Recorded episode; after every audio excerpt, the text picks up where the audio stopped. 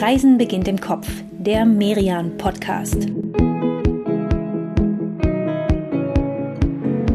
Hallo, liebe Hörerinnen und Hörer. Schön, dass wir heute wieder mit euch unterwegs sein dürfen. Es ist Sommer, der Himmel ist strahlend blau, zumindest hier bei uns vor dem Studiofenster. Und deswegen ist es auch umso schöner, dass wir heute bei dieser Kopfreise mit euch draußen unterwegs sein werden. Und natürlich haben wir uns dafür auch die passenden Ziele ausgesucht. Wir waren ja in der letzten Folge mit euch schon an der Elbe unterwegs in Hamburg und heute wird die Elbe auch wieder eine Rolle spielen, allerdings deutlich weiter im Osten. Wir nehmen euch nämlich mit nach Sachsen, in ein Bundesland, das ja eben nicht nur für spannende Städte bekannt ist, wie Dresden oder natürlich Leipzig, sondern auch für großartige Natur, fürs Elbsandsteingebirge zum Beispiel, fürs Erzgebirge. Ja, unter den deutschen Bundesländern, da ist Sachsen, man kann echt so sagen, landschaftlich ein, ein richtiges Multitasking-Talent. Vier Millionen Einwohner zählt der Freistaat. Im Westen von Sachsen, da liegen Leipzig, Chemnitz, Zwickau. Im Süden, da grenzt Sachsen an Tschechien und im Osten an Polen. Und das sehr hübsche Görlitz, das ist die östlichste Stadt der Bundesrepublik. Und dazwischen, da gibt's eben ganz viel, ja, wirklich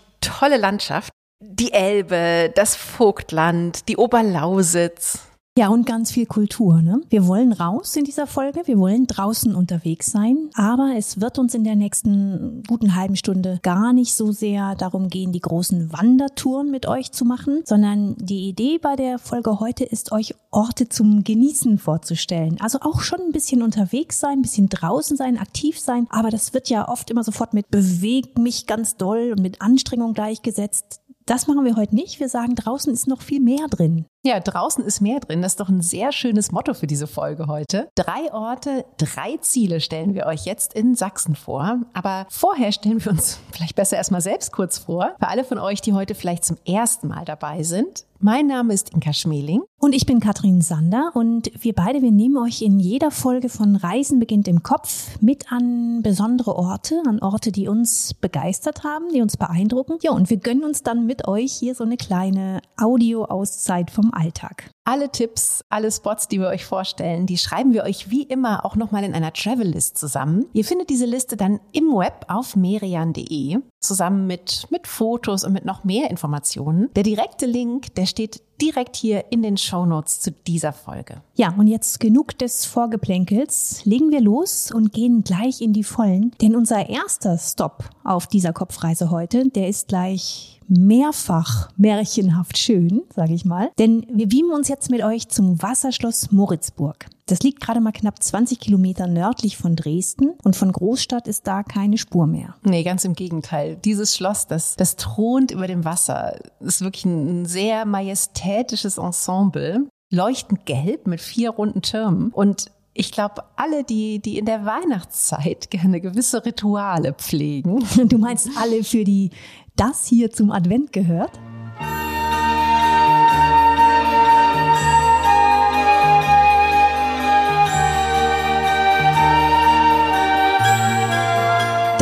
Haselnüsse für Aschenbrödel. Das ist ja für viele der Film-Weihnachtsklassiker schlechthin. Diese deutsch-tschechische Koproduktion, die hatte 1974 Premiere, ist also fast 50 Jahre alt und mittlerweile eine Filmlegende. Wichtige Szenen, die wurden eben hier gedreht in Moritzburg am Wasserschloss, denn es ist das Zuhause von Aschenbrödels Prinz. Guckst du denn den Film, Katrin? Das klingt gerade so.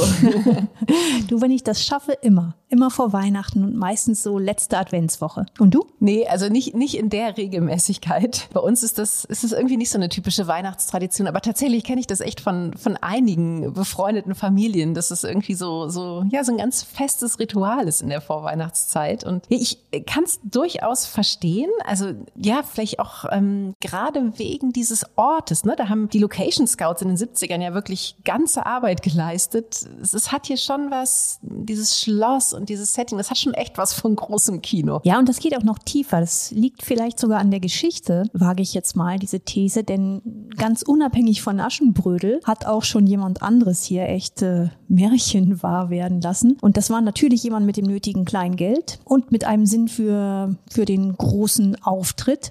Und man kommt da ja in Sachsen immer ganz schnell auf einen gewissen Herrn. Ja, auf August den Starken. Man kann ja wirklich durchaus sagen, er ist der Kurfürst, dem, dem Sachsen wirklich einen Großteil seiner Kulturschätze verdankt. Er war selbst ein leidenschaftlicher Sammler. Ja, und er war einer, der echt richtig gerne richtig groß gefeiert hat. Da sprechen wir jetzt nicht von Empfängen oder ich sag mal normalen Bällen, wie sie die Monarchen des 18. Jahrhunderts ausgerichtet haben, sondern das waren dann schon so tagelange, opulente Bankette, ausschweifend, groß. Und ja, genau dafür hat er Moritzburg umbauen lassen. Das Schloss, das gab es ja schon vor seiner Zeit, ne? aber es war damals eben eher so ein, so ein kleineres Jagdschloss aus der Renaissancezeit, ein bisschen bescheidener. Aber August, der hat dann alles umgekrempelt. Also ein Jagdschloss sollte Moritzburg zwar bleiben, aber eben eins mit viel, viel mehr Extravaganz. Er wollte, ja, er wollte sowas wie, wie einen Tempel der Diana hier erbauen. Er ließ künstlich die Schlossteiche anlegen und auf denen sollten dann Seeschlachten nachgespielt werden. Und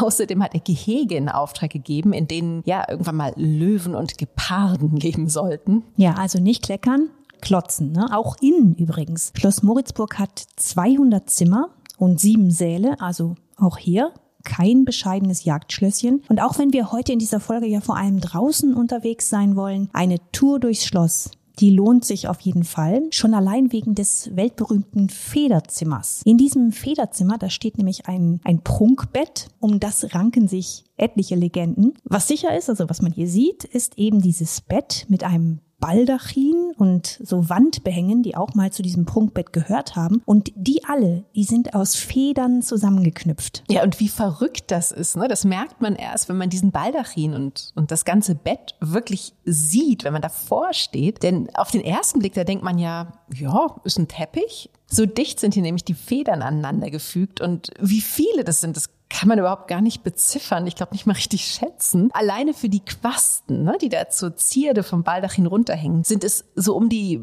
50.000 Federn und das ist wirklich nur ein winziger Bruchteil von diesem Gesamtensemble. Ja, und wo das jetzt eben eigentlich herkommt, wie August der Starke an dieses Prunkbett überhaupt rangekommen ist, das ist alles sehr sagenumwoben, aber er hat es sich geleistet, denn wenn er was haben wollte, dann hat er das möglich gemacht. Ja, und wo wir jetzt schon mal im Schloss sind, im Winter, Winter, da gibt's hier neben der Tour durch die Prachträume auch noch eine Ausstellung zum Aschenbrödel-Film. Also für Fans wie dich lohnt es sich durchaus auch im Winter mal zu kommen.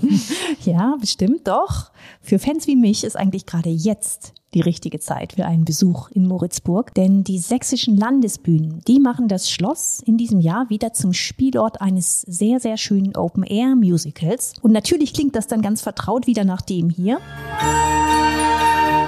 nur eben live und vor Ort mit echten Pferden, mit tollen Kostümen und großartigen Schauspielerinnen und Schauspielern. Und wir haben jetzt das Glück, mit Aschenbrödel selbst zu reden, denn Sandra Maria Huymann, die gehört zum Ensemble der sächsischen Landesbühnen und spielt die Hauptrolle in dieser Produktion. Sandra, ja, sag mal, wie fühlt sich das denn an? Ist das Aschenbrödel eine Traumrolle für dich? Es ist eine absolute Traumrolle. Also ich war auch, als ich, äh, als ich damals dafür besetzt worden bin, war ich unglaublich positiv überrascht. Wir haben ja alle so unsere Geschichten im Leben. Und bei mir war schon an der Schauspielschule so, dass mir immer gesagt wurde, aus Gründen, dass ich diese typischen Mädchenrollen nie spielen werde. Also ich habe an der Schauspielschule dann immer schon ein bisschen hochspielen müssen. Und als ich dann an den Landesbühnen war und gehört habe, dass ich zum ersten Mal in meinem Leben äh, dieses die, diese wunderbare Frauenfigur, diese junge Frau, diese werdende äh, Prinzessin spielen darf, das war für mich ein Traum. Und sag mal, was hat dich daran gereizt? Also Aschenbrödel, ne? Prinzessin, das, das klingt ja irgendwie erstmal sehr klassisch, aber, aber andererseits ist das Aschenbrödel in dieser Variante ja wirklich eine, eine sehr tatkräftige Person. Viel mehr noch als im Grimmschen Märchen. Sie stellt die berühmten drei Rätsel, sie, sie ist burschikos, sie ist selbstbewusst. Macht das für dich einen Unterschied? Das Besondere am Aschenbrödel ist schon, als der Film gedreht wurde in den 70ern, war das diese, diese aktive Heldin, die versucht hat, ihr Leben selber in den, in den Griff zu nehmen, die, die auch, da war Action. also das, das, das war eine wilde junge Frau, die ist geritten, die hat, die hat geschossen, die ist herumgetobt, die war rebellisch. Ich glaube, dass das schon damals, als der Film rauskam und warum der unter anderem auch so berühmt geworden ist, diese Vorbildfunktion dieser Figur ist. Und wenn man die dann ins Heute tragen darf in unserer Musical-Adaption, ist das natürlich auch eine besondere Ehre. Ihr spielt das Stück ja direkt vor dem Schloss und ich stelle mir das gar nicht so, so einfach vor, denn ihr spielt ja egal, ob es weht, ob es nieselt, ob die Sonne brennt. Ihr habt echte Pferde dabei, zum ersten Mal sogar aus dem eigenen Reitstall der Landesbühnen. Du reitest auf Jackson und das alles ist ja schon auch eine Herausforderung und Gleichzeitig merkt man dir schon an, wie dich das total begeistert. Woran liegt denn das? Geht das Publikum hier besonders mit? Das sieht man dann zum Beispiel bei den romantischen Stellen im Stück auch, dass so Pärchen halt Händchen halten oder die Köpfe aneinander legen und dann ähm, ja diesen diese Liebe, die sich auf der Bühne gerade frisch findet gegen diese Widerstände, wie die dann mitfiebern. Wir haben uns das angewöhnt, also ich und der Prinz und auch meistens kommt auch noch die Stiefschwester mit, das Dorchen dass wir nach den Vorstellungen dann äh, eine Fotostunde machen. Wir gehen dann auf die Seite, auf eine der schöneren Terrassen, wo auch der Hintergrund ganz hübsch ist zum Fotografieren und quatschen dann auch ein bisschen mit den Leuten, lassen uns gemeinsam fotografieren und kriegen da auch euphorisch das Feedback. Und abgesehen davon, dass natürlich euer Stück großartig ist, was denkst denn du? Also, ja, was bezaubert die Menschen so sehr an diesem Spielort und an, an dieser Kulisse? Das erste ist das naheliegendste es ist ein Originaldrehort. Das ist per se besonders. Also wir sind dort, wo die Szenen gedreht worden sind. Ich glaube, das ist auch das, was das, was das Publikum sehr, sehr fesselt, dass man hinkommt und sagt, ich habe die Verbindung zu dem Film. Das Schloss wird ja auch unabhängig von dem Musical besucht als Drehort des Filmes. Unabhängig davon ist es einfach wunderschön. Man kommt dahin, man, man sieht die Silhouette aus der Ferne, wenn man auf dieser großen Hauptallee auf das Schloss zufährt, dass es jedes Mal, als würde das Schloss Hallo sagen und einen persönlich begrüßen.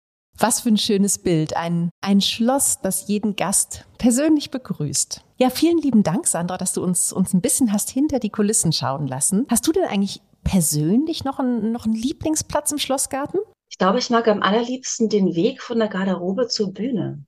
Weil, also das ist ein längerer Weg, man geht da sicher fünf Minuten, würde ich sagen, schon, aber der ist halt umgeben von, von Wiesen, von dem Ausblick auf das Schloss. Es sind noch ganz viele Tiere da, es laufen da so prinzipiell Gänse durch die Gegend. ähm, ja, das ist auch so eine, so eine kleine Allee von, von Bäumen umsäumt mit Bänken, die dann da stehen. Da sitzen dann auch meistens schon Menschen und warten auf die Vorstellung.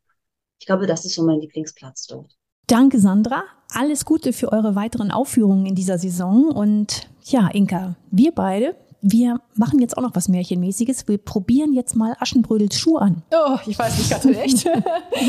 doch, doch, doch. Der ist nämlich auf der Treppe zum Schloss festgeschraubt, also das Modell aus Bronze. Okay, also ähm, ja, ich habe so ein bisschen Sorge, dass ich nachher noch eine von uns hier von ihren Hacken verabschieden muss. Äh, welche Größe hat denn der Schuh? 38, aber so weit würden wir ja auch nicht gehen. Ne? Ich tausche die Prinzessinnen-Option gerne sogar gegen einen Spaziergang durch den Schlosspark mit dir. Da bin ich eher dabei.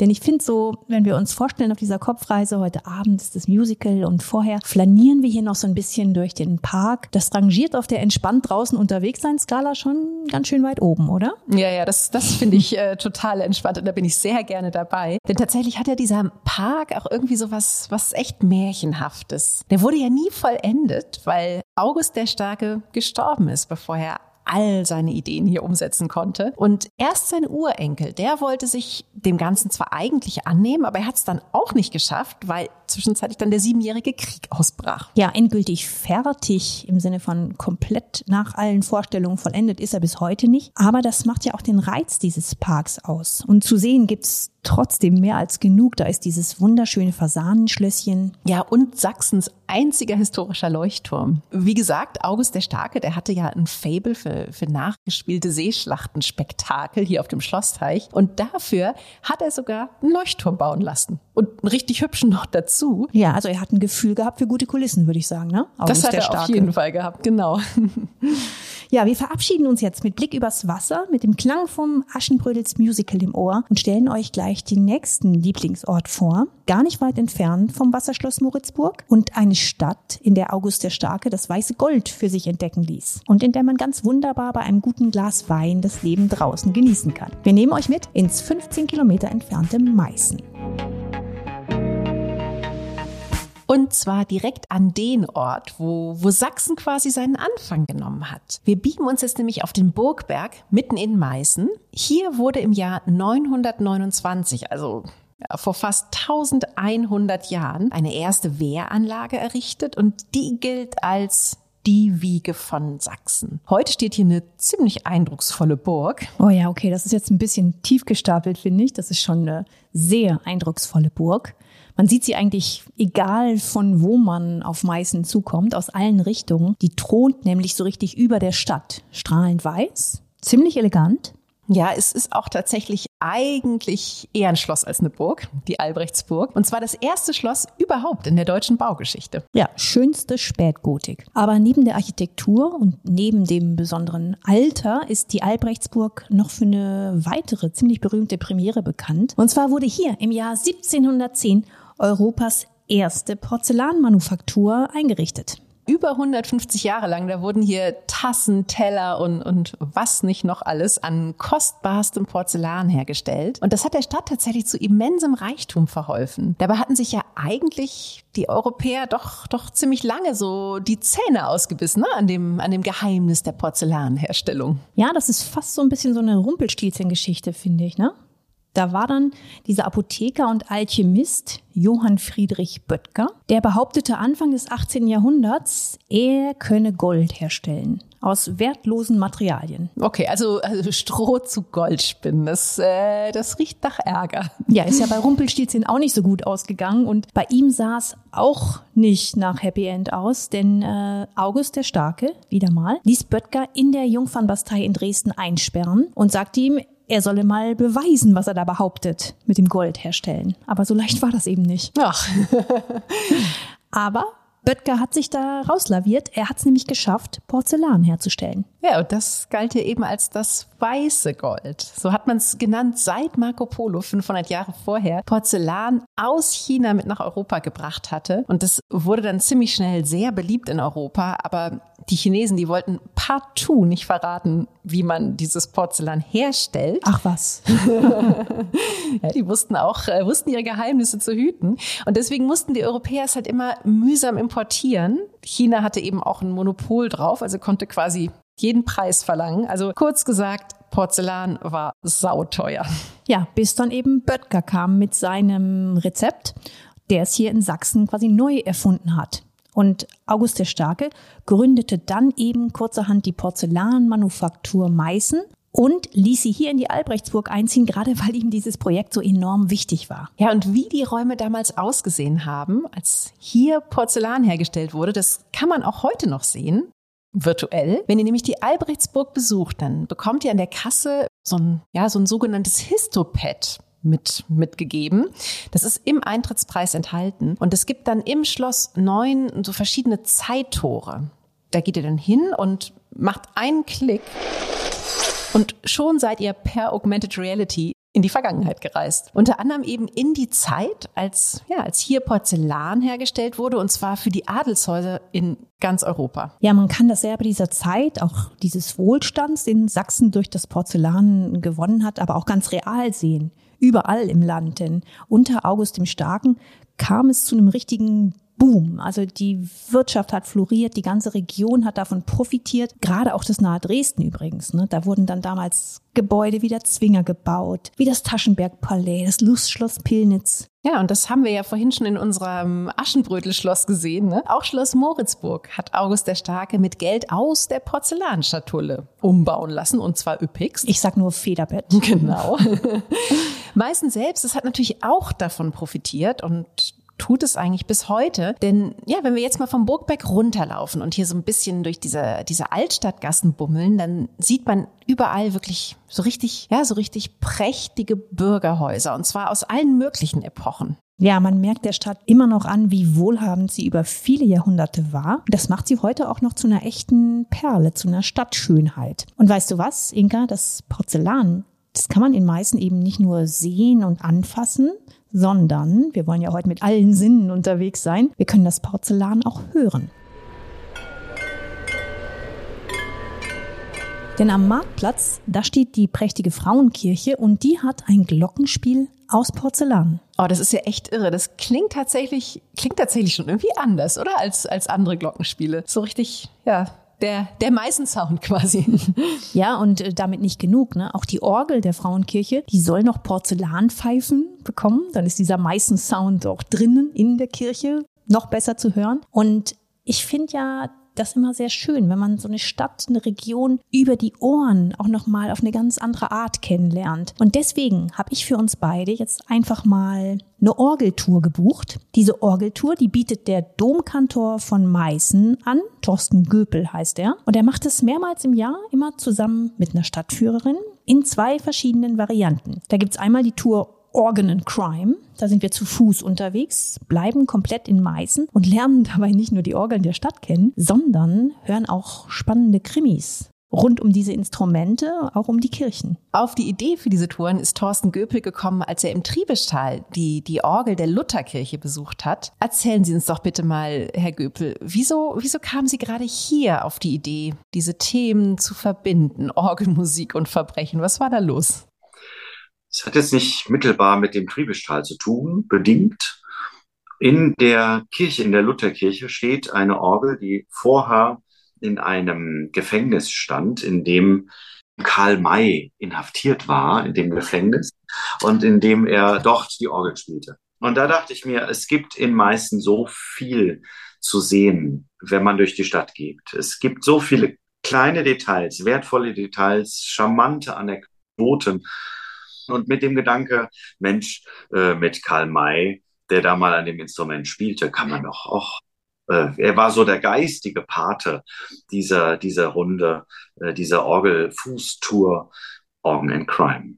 Meißen ist, das haben wir ja schon gesagt, eine sehr alte Stadt, eine Stadt, in der großer Reichtum gewachsen ist. Es gibt hier 14 Orgeln in einer Stadt, die selbst mal gerade knapp 28.000 Einwohner hat. Herr Güppel, verraten Sie uns mal, welche davon ist denn Ihre Lieblingsorgel? Das ist die äh, St. Afra-Kirche, die eine unglaublich ähm, spannende Geschichte hat, die eine sehr schöne Orgel äh, stehen hat, eine deutsch-romantische Orgel, die sehr hoch an der Decke, also hoch am Gewölbe steht und der Orgelklang geht direkt ins übers Gewölbe in den Raum für mich die schönste Orgel in Meißen. Oh, die Antwort, die hat mich jetzt ehrlicherweise verwundert, Herr Göpel, denn ich hätte irgendwie gedacht, bei einem Domkantor wäre ja total klar, dass die Lieblingsorgel im Dom steht, oben auf dem Burgberg. Warum ist das nicht so? Der Dom ist noch nicht so weit, um dann äh, die, die schönste Orgel haben zu können. Daran arbeite ich noch. Tatsächlich war das ja der Anlass, ne? warum Sie 2021 diese Orgelführung sich überhaupt ausgedacht haben. Sie wollten damals ja Fundraising für eine neue Orgel für den Dom betreiben. Und neben der Fußtour in Meißen, neben der Organ in Crime Tour, da bietet Thorsten Göpel ja auch eine Fahrradtour an. Organ in Bikes heißt sie. Und diese Tour startet am Meißner Dom.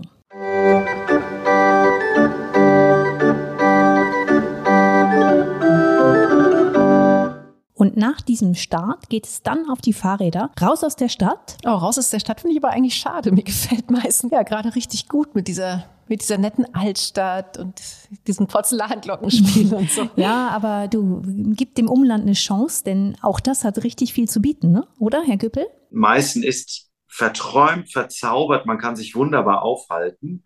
Und es mh, hm, tut auch gut, von Meißen dann wegzufahren, weil die, weil die Region und an der Elbe entlang zu fahren, weil die Region so schön ist. Und dann sieht man, wenn man sich umdreht, doch konsequent den Burgberg, das Schloss, den Dom. Was stimmt, die Silhouette von Meißen, die ist tatsächlich, tatsächlich einmalig und wirklich auch ein sehr schöner Abschiedsgruß der Stadt, während wir hier so entlang der Elbe auf dem Elberadweg Richtung Dresden fahren. Erste Station unterwegs ist nach also um und bei acht Kilometern das kleine Brockwitz. Das hat eine sehr hübsche barocke Dorfkirche aus dem 18. Jahrhundert. Ja, und in dieser historischen Kirche noch eine ziemlich neue Orgel, denn die wurde hier erst 2006 eingebaut. Man hat aber den alten Prospekt mit den Fassungen von 1740 und 1907 erhalten und dadurch ist so eine sehr schöne Kombination entstanden aus altem Gemäuer und ganz neuen Klängen. Und von hier geht's dann weiter zurück auf den Rädern entlang der Elbe bis Radebeul. Womit wir schon wieder bei Karl May wären.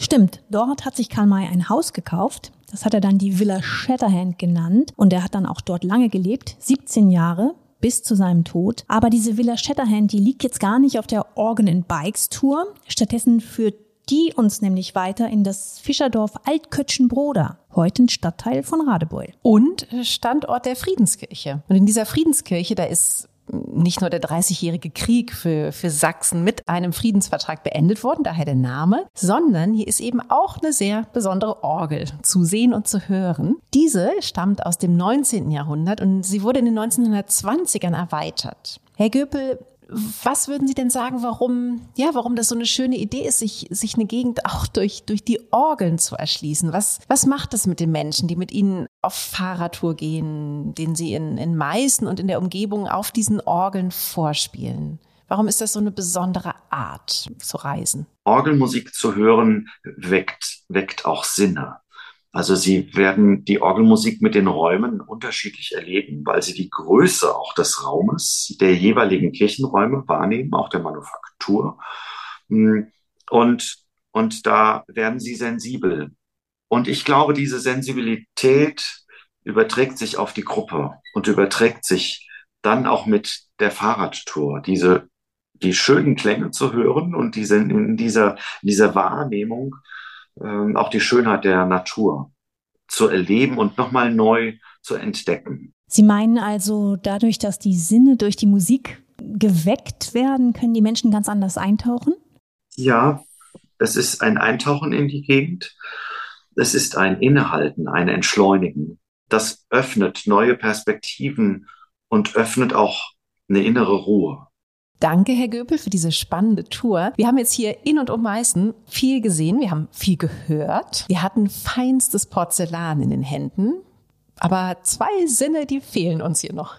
Ja, riechen und schmecken. Ja, ganz, ganz genau. Und, und dafür lassen wir jetzt für den Rückweg nach Meißen im Kopf einfach mal unsere Räder stehen. Wir gehen zu Fuß auf dem sächsischen Weinwanderweg. Der verläuft parallel zum Elbe-Radweg, aber eben so ein bisschen oberhalb und, und so mitten durch die Weinberge. Ja, und hier in diesen Hängen, da wird Wein angebaut und zwar schon richtig, richtig lange. Über 850 Jahre. Und man merkt, wie sehr das diese Region hier prägt. Also überall Weingüter, Weinlokale, diese ganz besondere Gemütlichkeit, diese, diese Lust am Genuss. Ich finde, das haben ja Weinregionen fast immer, ne? Ja, total. Und, und hier ist ja auch viel Tradition, ne? das merkt man auch. Und das ist natürlich auch wahnsinnig schön. Aber was mich besonders begeistert, ist, dass hier auch, auch viel passiert. In den letzten Jahren, da hat hier eine neue Generation an Winzern viele Weingüter übernommen. Und das hat dem Wein hier in der Gegend echt nochmal so einen richtigen, richtigen Schub gegeben. Wir könnten uns ja vielleicht mal, mal ein Beispiel angucken, oder? Ja, aber natürlich. Wir wollen ja genießen.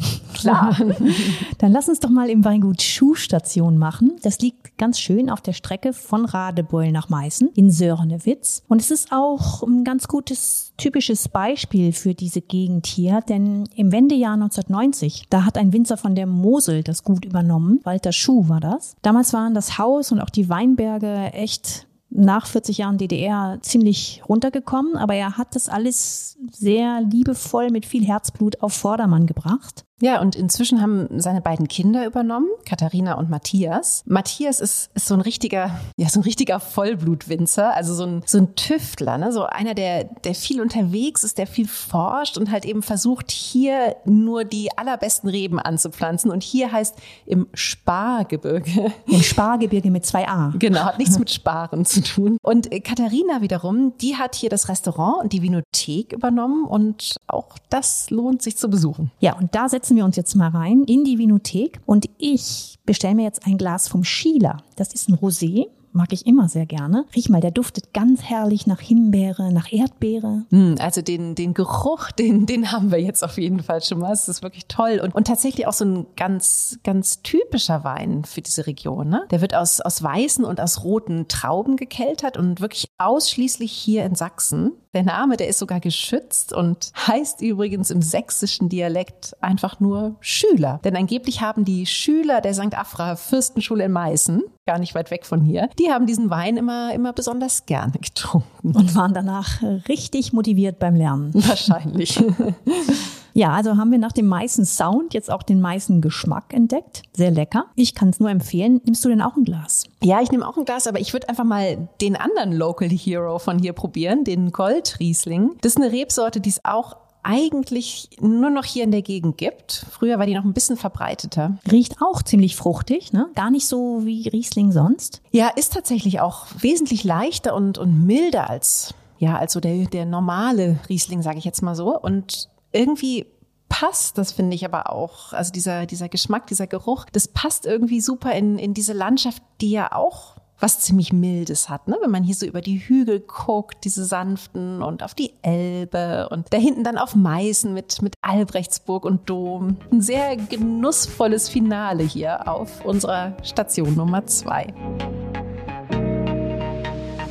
So, auf zur letzten Station, Station Nummer drei. Und die wird auch wieder all unsere Sinne beglücken, Inga. Es geht nämlich jetzt nach Leipzig. Und ich weiß, das ist eine deiner persönlichen Lieblingsstädte in Deutschland. Ja, wir haben ja sogar schon, schon eine ganze eigene Podcast-Folge nur zu Leipzig gemacht. Also, wenn ihr da noch mehr Tipps haben wollt, dann hört euch die natürlich auch gerne an. Es gibt sie überall, wo es Podcasts gibt. Und auch in Leipzig, da erwartet uns wieder Musik, denn Leipzig ist eine, eine äußerst musikalische Stadt. Hier ist mit dem Gewandhaus eines der, der wichtigsten Konzerthäuser in Deutschland zu Hause. Und es gibt hier ja wirklich so viele bekannte Musiker, die, die irgendwann in ihrem Leben mal hier gelebt, hier musiziert haben. Ja, an die Liste, die Leipzig da vorweisen kann, kommen echt wenige Städte ran. Also wenn man mal in die Vergangenheit guckt, Clara Schumann ist hier geboren und aufgewachsen. Sie und ihr Mann Robert Schumann haben ganz lange hier gelebt. Georg Philipp Telemann war hier, Felix Mendelssohn Bartholdy, Richard Wagner, Gustav Mahler, Max Reger. Man kann echt lange, lange weitermachen. Ja, und vor allem auf die Liste gehört Johann Sebastian Bach. In diesem Jahr ist es genau 300 Jahre her, dass er hierher kam, dass er hier seine Stelle als Kantor in der Thomaskirche angetreten hat. Das war 1723 und er war gerade 38 Jahre alt und er ist dann hier geblieben, 27 Jahre bis zu seinem Tod. Und hier in Leipzig, da hat er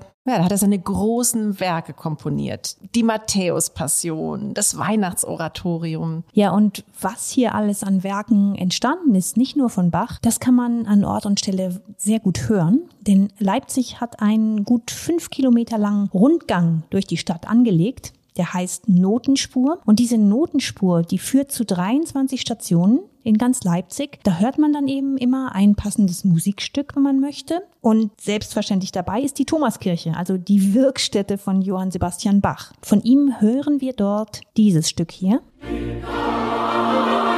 Das ist die Motette Der Geist hilft unserer Schwachheit auf. Und natürlich schreiben wir euch den Link zur Notenspur auch in die Travel-List, die ihr dann auf merian.de findet. Oh, da finde ich, hat der, der, der Meißner Domkantor auch echt recht gehabt. Ne? Das ist irgendwie eine, eine schöne Art, eine Stadt über, über die Musik zu erleben. Das, das weckt irgendwie, ja, weckt irgendwie Sinne und, und macht sensibel und, und man nimmt tatsächlich seine Umgebung nochmal ganz anders wahr und entdeckt sie irgendwie auch auf eine ganz andere Art. Mhm, aber mal jetzt ein bisschen weg von der Musik. Man kann Bach sogar in Leipzig noch ganz anders erleben. Man kann nicht nur die Thomaskirche besuchen oder natürlich ein Museum zu Bach, sondern man kann auch durch einen Wald spazieren. Und das ist ein Wald, der jedes Jahr ein Stück weiter wächst, denn jeden Sommer, wenn hier in Leipzig das Bachfest gefeiert wird und dafür Menschen aus aller Welt in die Stadt kommen, dann können diese Gäste seit ein paar Jahren den CO2-Verbrauch durch ihre Anreise kompensieren und sich daran beteiligen, einen neuen Wald anzulegen. Das ist dann der Bachwald. Und dieser Bachwald, der liegt am Westufer des Stürmtaler Sees, knapp 15 Kilometer südlich der Thomaskirche. Ja, und in einer total spannenden Gegend. Ne? Wir haben da mal als, als Familie die Sommerferien verbracht in dieser Gegend südlich von Leipzig. Und wir haben euch doch da besucht sogar. Ja, genau. in unserer Wohnkirche. Und genau, und ich fand damals, also hast du es ja dann auch gesehen, das ist irgendwie fast ja nicht mehr leicht sich vorzustellen, was das früher für eine Landschaft war. Ne? Das war so eine richtige Mondlandschaft hier, weil hier eben über Jahrzehnte Braunkohle abgebaut wurde. Man sieht ja zum Teil noch diese, diese alten Bagger und Kräne da rumstehen. Aber dann mit der Wende, da, da wurde der Abbau gestoppt und, und man hat dann diese Gegend hier renaturiert. Man hat die Abbaugebiete geflutet. Da sind richtige Seen entstanden. Und jetzt forstet man eben ringsum auch noch Wälder auf.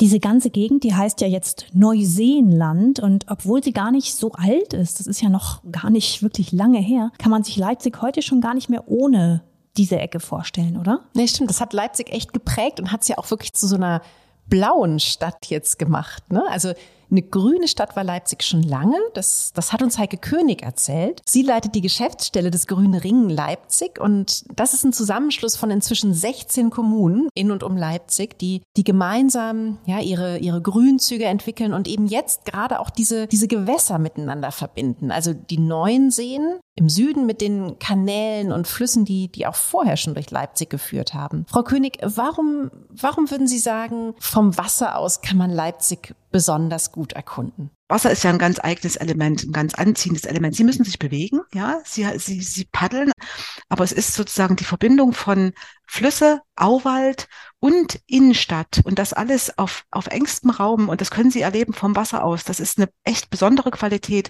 und das macht, glaube ich, den Reiz aus, dass man durch verschiedene Stadtteile Leipzigs auf verschiedenen Flüssen und Kanälen äh, paddeln kann, auch jederzeit aussteigen kann. Sie können überall andocken, aussteigen, einen Kaffee trinken gehen.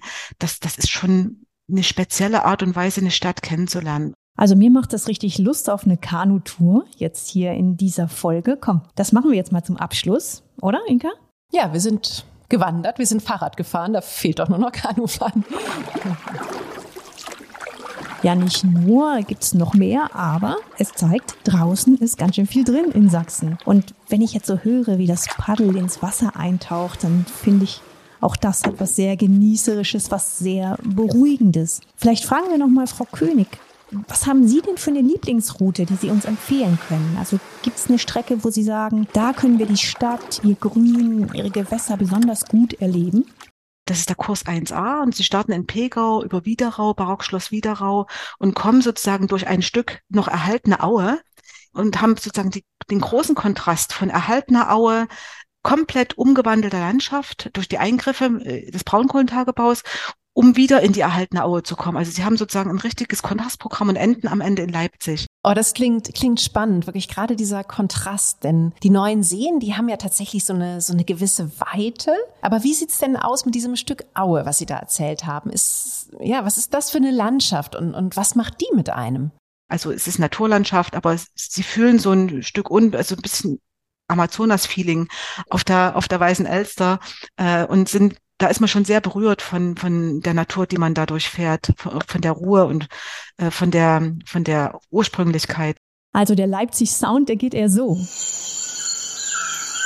Amazonas-Feeling mitten in der siebtgrößten Stadt Deutschlands. Ist vielleicht ein bisschen übertrieben, dieser Sound, aber, aber tatsächlich so grün sind, sind wirklich nicht viele Städte. Woher kommt denn das eigentlich, Frau König? Leipzig ist, ist eine Bürgerstadt und diese Bürger haben in Leipzig Parks angelegt und zwar um, um in der Stadt auch grüne Oasen zu haben und, und Stadtgrün zu generieren. Und ich finde ja so eine, ein Park anlegen ist ja was, das macht man nicht für sich, das macht man für die übernächsten Generationen. Ne? Die, solange wie ein Baum braucht, eher gewachsen ist, also der, der den Park anlegt, der kann den Park so gar nicht genießen. Und auch mitten in der Stadt lassen sich diese grünen Oasen ja leicht finden. Ne? Wir sind auf unserer Kanutour inzwischen im Leipziger Zentrum angekommen. Wir sind durch Schleusig und Plagwitz gepaddelt und am Palmgarten dann eingebogen in den Elstermühlgraben und bis zum Stadthafen weitergefahren. Hier am Stadthafen, da kann man übrigens nicht nur gut ankommen, sondern auch wunderbar ablegen, denn hier gibt's einen Bootsverleih auch für kleinere Touren eben durchs Leipziger Zentrum. Also du willst gleich wieder losfahren. naja, ja. komm. Ja, also äh, eigentlich, eigentlich schön. Ich bin eigentlich immer dabei beim Kanufahren, aber wir haben ja jetzt eine Tour hinter uns, die in Realität so um die sechs Stunden dauern würde. Und ich würde sagen, mit dem aktiv unterwegs sein, da, da reicht's mir für heute tatsächlich so ein bisschen. Was ich zum Ende jetzt eher nochmal schön fände, das ist ähm, ja eine dieser, dieser grünen Oasen anzusteuern, von denen Frau König erzählt hat. Und davon scheint Leipzig ja einige in petto zu haben. Und ja, nach diesen Amazonas-Sounds haben wir dann noch so ein bisschen Ruhe, die wir genießen können. Ja, helfen Sie uns doch da nochmal, Frau König. Können Sie uns einen Park empfehlen in Leipzig? Ein, ein grünes Stück Leipzig, das Ihnen besonders gut gefällt? Bei den Parks gibt es so welche, die sind überlaufen und es gibt Parks, die muss man finden. Und einer dieser Parks, den man finden muss, der immer sehr berührend ist, das ist der alte Johannisfriedhof. Ist eigentlich kein Park, sondern ein Friedhof, der aber nicht mehr als Friedhof genutzt wird, aber eine ganze Reihe von vielen alten äh, Gräbern im Bestand hat. Und wenn man in Leipzig am Johannesplatz ist, dort ist das Krassi-Museum. Und wenn Sie jetzt den Museumsbesuch verweigern und durch das Krassi-Museum durchgehen, kommen Sie in den Johannes, in den alten Johannesfriedhof. Und da entsteht mitten in der Stadt eine, eine absolute Oase der Stille und dort fahren sie auch in, in aller Ruhe. Da kann man sich unter den Baum setzen und den riesigen Baumbestand anschauen. Also es ist eine, ganz große eine, eine ganz große Überraschung, also ein ganz großer Überraschungseffekt, in diesen alten Johannesfriedhof reinzukommen. Ich glaube, viele Leipziger waren da auch noch gar nicht drin. Das ist eigentlich äh, schon ein ganz schöner Frevel, durchs, durchs Grassi-Museum durchlaufen und den Museumsbesuch hier verweigern. Das ist nämlich wirklich ein, ein sehr, sehr besonderes Haus mit, mit tollen Ausstellungen rund um Kunsthandwerk und Design. Aber an so einem schönen Sommertag machen wir das jetzt einfach mal und suchen uns ein schönes Fleckchen auf dem Johannesfriedhof und dann lassen wir hier nochmal ganz in Ruhe, ja, diese, diese Reise Revue passieren und diese ganzen Eindrücke auf uns wirken. Vielen Dank, Frau König, für Ihre Tipps. Und vielen Dank an euch, liebe Hörerinnen und Hörer. Schön, dass ihr mit uns auf dieser Kopfreise unterwegs wart, dass ihr uns begleitet habt. Uns hat's wie immer sehr großen Spaß gemacht und wir hoffen euch auch. Und wenn ihr wissen möchtet, wo es als nächstes hingeht bei Reisen beginnt im Kopf, dann abonniert unseren Podcast. Wir freuen uns immer über so viele und treue Mitreisende. Genießt den Sommer, genießt das Draußensein in Sachsen oder wo auch immer ihr sonst unterwegs seid. Alles Gute und bis bald.